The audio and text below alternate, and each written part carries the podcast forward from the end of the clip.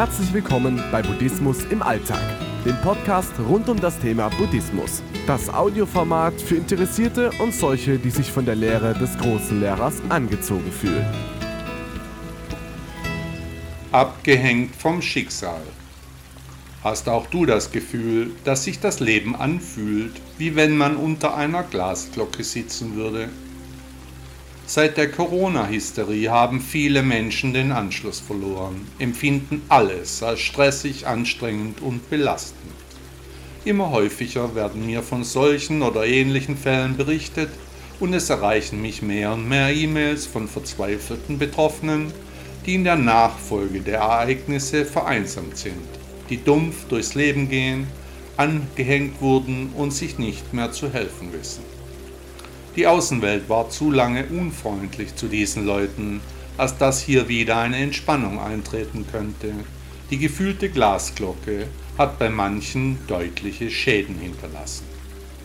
Hier nach Schuldigen zu suchen erübrigt sich, die Zeit wird hier ein passendes Urteil fällen. Was aber tun mit all den gestörten, den verstörten, den eingeschüchterten Menschen? Nun, immer rate ich in solchen Fällen einen Arzt aufzusuchen. Jeder Mensch ist anders, die persönliche Ansprache ist durch nichts zu ersetzen. Allgemein schlage ich zu meditieren vor, denn Buddha führte alle Arten von Geisteskrankheiten auf das übermäßige Denken zurück, weshalb er dies auch als eine der Ursachen für die Leiden der Menschen ansah. Mein Blog und mein Podcast handeln häufig von den ausufernden Positionen des Egos, wie es Einzelne vor sich hertreiben kann, sogar bis in den Wahnsinn. Hier gilt es, hinter die Kulissen zu blicken und nicht alles zu glauben, was einem so aufgetischt wird. Die Ereignisse stellen sich meist völlig anders dar, als es uns manch dreister Populist auf die Nase binden mag. Die pandemische Hysterie war ein hervorragendes Geschäft für die einen, eine Tragödie für die anderen. Die Anzahl der Abgehängten wird immer größer, die Welt an sich geht einen neuen Weg, da bleiben naturgemäß viele auf der Strecke, können sich an die neuen Gegebenheiten nicht anpassen. Die Gesellschaft hat hier noch keine Lösungen, es stehen große Herausforderungen an.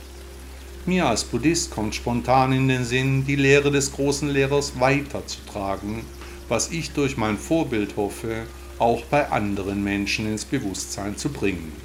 Durch das Abwenden der Massen von den großen Kirchen ist ein Vakuum entstanden, es fehlt den Menschen an Führung, an Werten und an Inhalten. Buddhismus kann diesen Mangel beheben, für Interessierte einen Halt bieten. Wer kein Opfer sein mag, die Dinge in die eigenen Hände nehmen will, die Glasglocke verlassen möchte, dem steht die buddhistische Lehre gut zu Gesicht. Hier geht es um die Eigenverantwortung, nicht um einfaches Nachmachen einer Führung. Es geht nicht um Unterordnung. Der Weg ist natürlich das Ziel. Buddha sagte einmal, wenn es eine Lösung für das Problem gibt, ist es sinnlos, sich Sorgen zu machen. Aber wenn es keine Lösung gibt, werden Sorgen auch nichts ändern. Der schwedische Schriftsteller August Strindberg sagte einmal, das Schicksal spielt mit denen, die Schicksal spielen wollen. Und ein japanisches Sprichwort sagt, eines Menschen Schicksal ist eines Menschen Schicksal und das Leben ist nur eine Illusion.